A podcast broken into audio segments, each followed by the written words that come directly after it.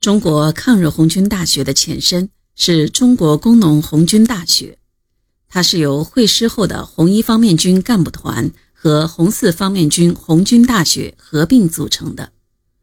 毛泽东率中央红军北上时，陈昌浩派去追赶毛泽东的，就是由红军大学教育长李特带去的一部分四方面军学员。一九三五年九月。干部团缩编为干部营，随中央红军北上，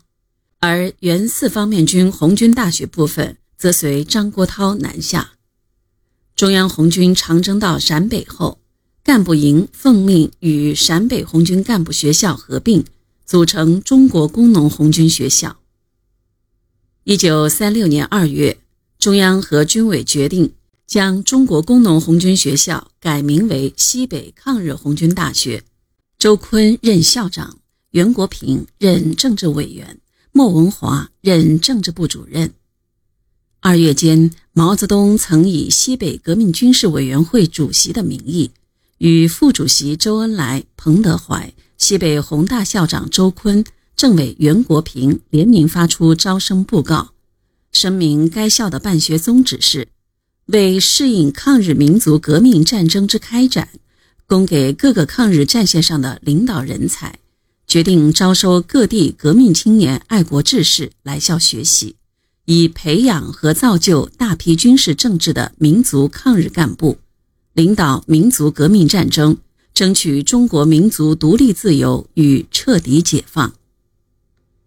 东征期间，全国抗日爱国运动的蓬勃开展，西北抗日民族统一战争工作的初步形成。以及即将到来的抗日战争，都对红军的干部工作提出了更高的要求。各条战线都需要大量经过系统教育和培养的领导人才。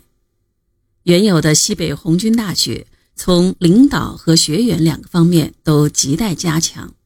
毛泽东又在为此运筹谋划。